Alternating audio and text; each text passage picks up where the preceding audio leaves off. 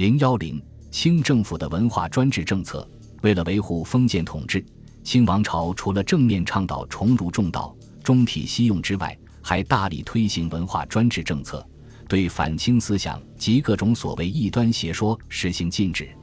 早在道光十四年，清政府就曾发布禁毁传奇、演义等小说书籍的谕令。一八四四年，又再次下令查禁小说。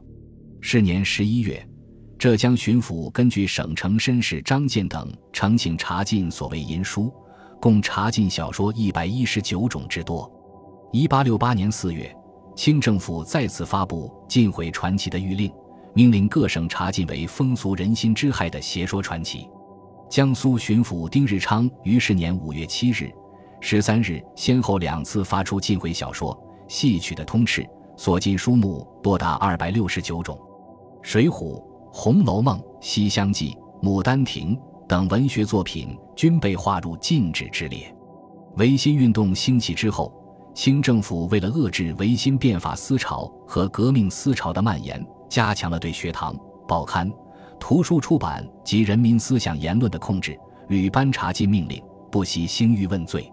一九零三年，清廷以上海爱国会社召集不逞之徒。倡演革命诸邪说为罪名予以查禁，并令各省督府将此等败类严密查拿，随时惩办。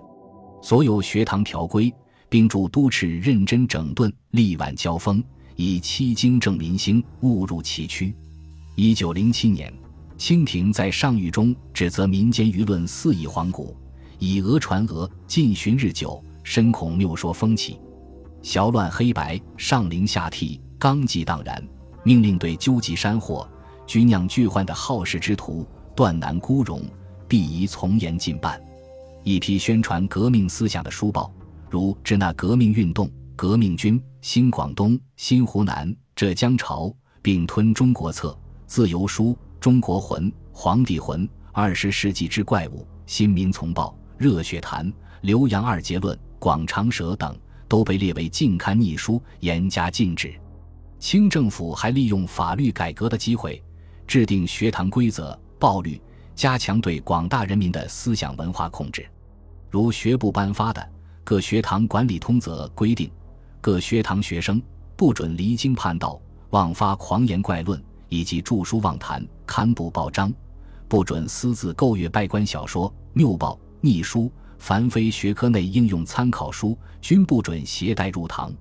一九零八年制定的报律，对报刊所刊载的内容做了种种限制，诸如未经公判前的预审事件，主管衙门传谕禁止登载的外交、海陆军事件，未经革抄官报公布的谕旨章奏，以及诋毁宫廷之语、淆乱政体之语、扰害公安之语、败坏风俗之语等，都在禁止刊登之列。如有违犯，轻则处罚，重则判刑。大清印刷物专律规定的毁谤罪有三条，即普通毁谤、善谤、诬诈。凡科普通谤案，罚还不得过银元一千元，监禁不得过两年；凡科善谤案，罚还不得过五千元，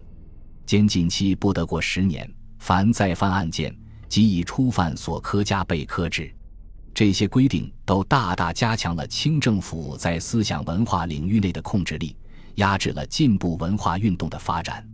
在清政府文化专制政策的摧残下，许多进步的学者、知识分子受到打击迫害，无数学堂、报馆遭到野蛮封禁。据不完全的统计，在1898年至1911年的十三年内，至少有五十三家报纸遭到打击，占当时报刊总数的三分之一强。内被查封的三十家，被勒令暂时停刊的十四家。其余的分别遭到传讯、罚款、禁止发行、禁止邮递等处分。